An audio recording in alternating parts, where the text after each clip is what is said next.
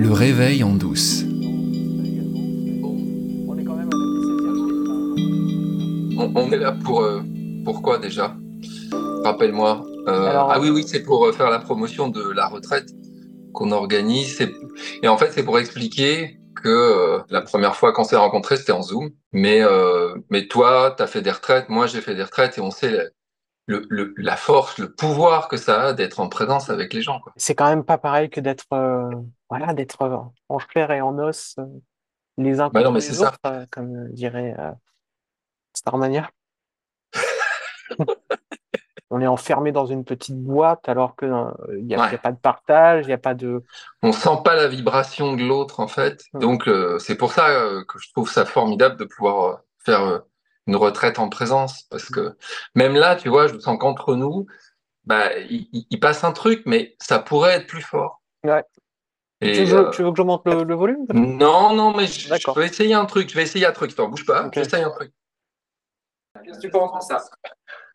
Ah, c'est pas mal C'est ça. pas mal. Ah, C'est- c'est- tu te fais Ça change tout. C'est Ah bah, les C'est- pouvoirs. Comment ça s'appelle déjà Les CD Les CD. Bah, j'ai des CD. qui se développent. le- Et, euh, et là, je me suis dit, il faut que je sois avec toi. Bah, bah, c'est formidable. Du coup, euh, nous voilà tous les deux. Et on, on est en présence. Vous pouvez pas savoir ce que ça change Ouais. par rapport à ce qui vient de se passer. C'est tellement plus. Et puis là, comme ça fait quand même beaucoup de fois qu'on le refait, euh, du coup, Ouais, ça, euh, ça doit être la cinquième ou Ouais, sixième. c'est ça. donc euh, finalement, euh, ouais, ça, ça- Ça, ça a un petit peu diminué par rapport à la première fois. Mais il y avait une présence pas. de malade. Hein. Ouais. Mais, euh, mais voilà, et donc les gens, ils seront pour la première fois en présence avec nous. Puis c'est que deux jours, Puis finalement. c'est que deux jours, mais c'est beaucoup de jours. Ouais. Ça, ça permet vraiment de. voilà. Ben, on va en parler d'ailleurs.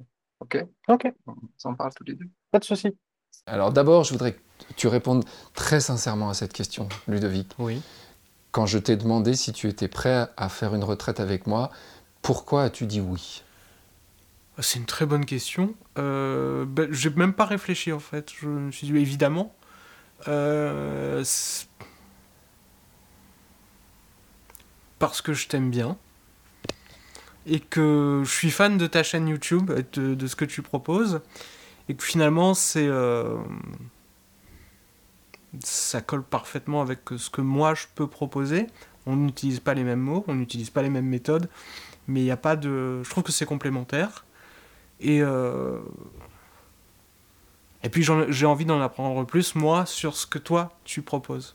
Et c'est un, cadre euh, qui est pas mal pour ça.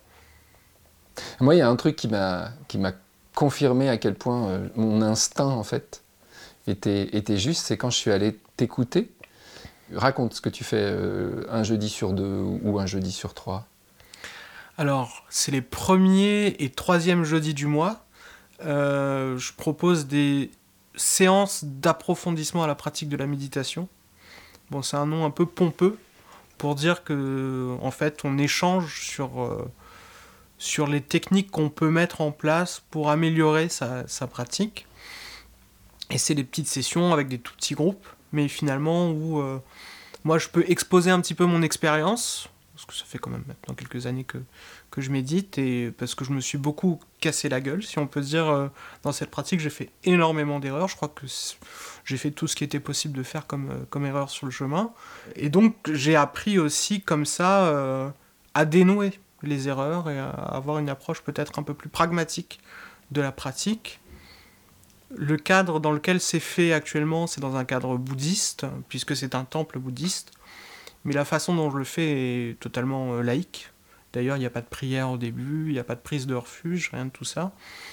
Et euh, pour aller un peu plus dans le concret, ce qui est proposé, c'est de voir comment est-ce qu'on peut pratiquer avec son expérience actuelle, avec euh, les données de notre expérience, avec son ressenti, avec ses pensées, avec ses sensations, et comment utiliser ça pour ensuite avoir une pratique qui soit euh, qui aille vers le non-effort et une pratique euh, de la non-pratique.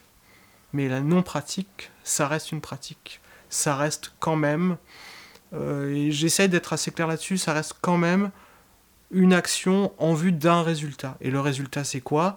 C'est de réaliser sa, sa véritable nature, qui est toujours là, mais qu'on ne voit pas nécessairement parce que bah, parce qu'on a plein de croyances, plein de conditionnements. Donc, euh, Et toi, tu crois très fort à la pratique? En fait, je pense que le fait de dire qu'il ne faut pas pratiquer est une erreur.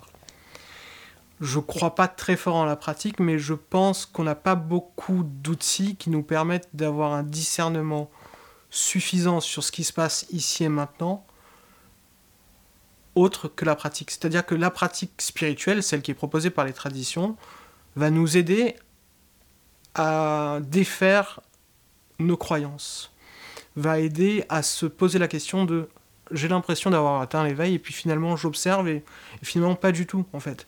Je me suis raconté encore une histoire. Et euh, c'est comment savoir que les histoires qu'on se raconte sont des histoires. Et sans la pratique, très vite, on peut euh, avoir une expérience, plein de personnes peuvent avoir des expériences très profondes, et puis mettre ça sur euh, comme un trophée finalement, et, regarder ça et se dire ça y est, je suis la conscience infinie qui ne souffre pas et qui accueille tout. Et puis on se raconte ça. Et c'est une histoire qu'on se raconte. Et puis on va plus aller trop regarder ce qui est. On va juste se raconter ça et puis se dire ça sert à rien de pratiquer, il n'y a rien à faire. Oui, mais finalement, dans la vie de tous les jours, si je vais être un peu. mais si, on est toujours le même connard qui fait chier tout le monde, à la limite, la spiritualité, ça sert à rien dans ce cas-là. Donc la pratique, c'est quand même bien, pour avoir un regard non pas critique, mais un regard lucide sur ce qui est. Et donc du coup, tu dirais qu'il y a un Ludovic avant et après la méditation? De toute façon, j'aurais pas médité, j'aurais, je ne serais pas la même personne, puisqu'on n'est jamais la même personne. Et donc là, effectivement, on pourrait se demander, donc, est-ce que, est-ce que la pratique a servi ou pas? Moi, je pense que oui. Mais je suis pas en dehors de ma propre expérience. Donc moi tout ce que je peux voir c'est ce qui est ici et maintenant, ce qui s'est passé, je peux regarder... Euh, c'est difficile de savoir qui j'aurais été si j'avais pas médité, parce que c'est nécessairement pas arrivé, puisque je suis euh, ce que je suis ici et maintenant. Donc euh, je réponds pas du tout à ta question en fait. Je sais pas. Je suis pas sûr, je sais pas. Ah, tu réponds parfaitement à ma question. Parce que je suis d'accord avec toi là-dessus, sur le fait qu'au bout du compte, on ne sait pas. Mais c'est pas pareil, en tout cas pour moi, qui ai découvert euh, tout ça il y a très peu de temps. J'ai vraiment l'impression que je suis pas du tout la même personne. Hmm. Et j'ai ce sentiment d'être arrivé à la maison, enfin d'être arrivé, on n'y arrive jamais, mais d'avoir approché la maison, ce que j'appelle la maison, c'est-à-dire être enfin chez moi.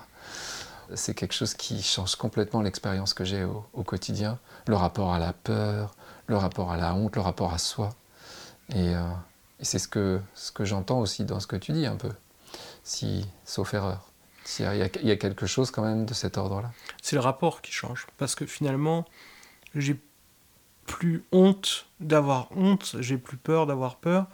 Je veux pas donner l'impression d'être plus éveillé que quelqu'un d'autre, parce que d'un point de vue pédagogique, comme je, moi j'enseigne la méditation, je, je pense pas que ce soit une bonne idée.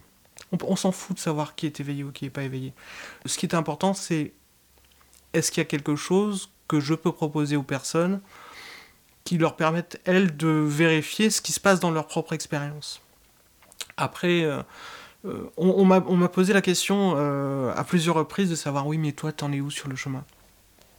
Vous avez qu'à demander à mon épouse. Elle dirait que je suis pas bien loin. Mais c'est pas, pas très important. Parce que finalement, finalement j'ai quand même l'impression d'avoir la clé, parce que tu parlais de maison. J'ai, je pense, avoir une clé, en tout cas, qui permet de rentrer à la maison. Et, euh, et puis le reste, c'est que des histoires. Et puis, euh, je connais quelqu'un qui, qui, a fait une très bonne vidéo sur, sur les histoires. Il y a des histoires qui sont plus sympathiques à se raconter. Et puis il y en a d'autres qu'il vaut mieux éviter de se raconter.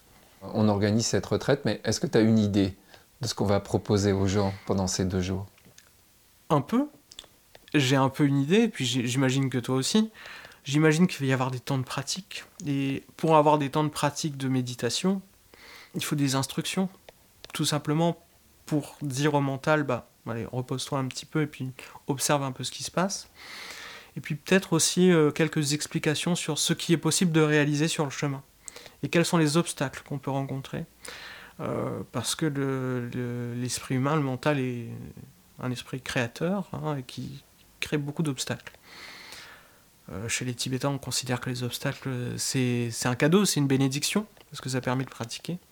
Et donc voilà, il y aura des instructions, des moments de méditation en silence, des moments de méditation guidée, des moments de questions-réponses. Bien évidemment, c'est pas un forum de débat, hein. mais euh, il y a quand même une place pour euh, bah, quelle est ton expérience, comment c'est dans ton vécu, ici et maintenant, en essayant de, d'enlever les mots un peu grandiloquents, et simplement dans ton ressenti, où est-ce que tu sens une tension, où est-ce que... Et en plus, dans cette retraite, on a le droit de dire le mot je, et ça, ça vaut le coup. J'ai vraiment hâte d'y être euh, début janvier et c'est deux retraites que j'organise puisque avant celle avec euh, Ludovic qui aura lieu les 13 et 14, il y en aura eu une autre avec Fatou Diop, plus centrée sur les trois principes, les 6 et 7 janvier. Les deux ont lieu à la tribu de Lavaux en Charente. C'est toujours des moments exceptionnels, c'est ces moments où on est en présence. Il reste encore beaucoup de place pour les deux, donc tu as encore le temps de réfléchir.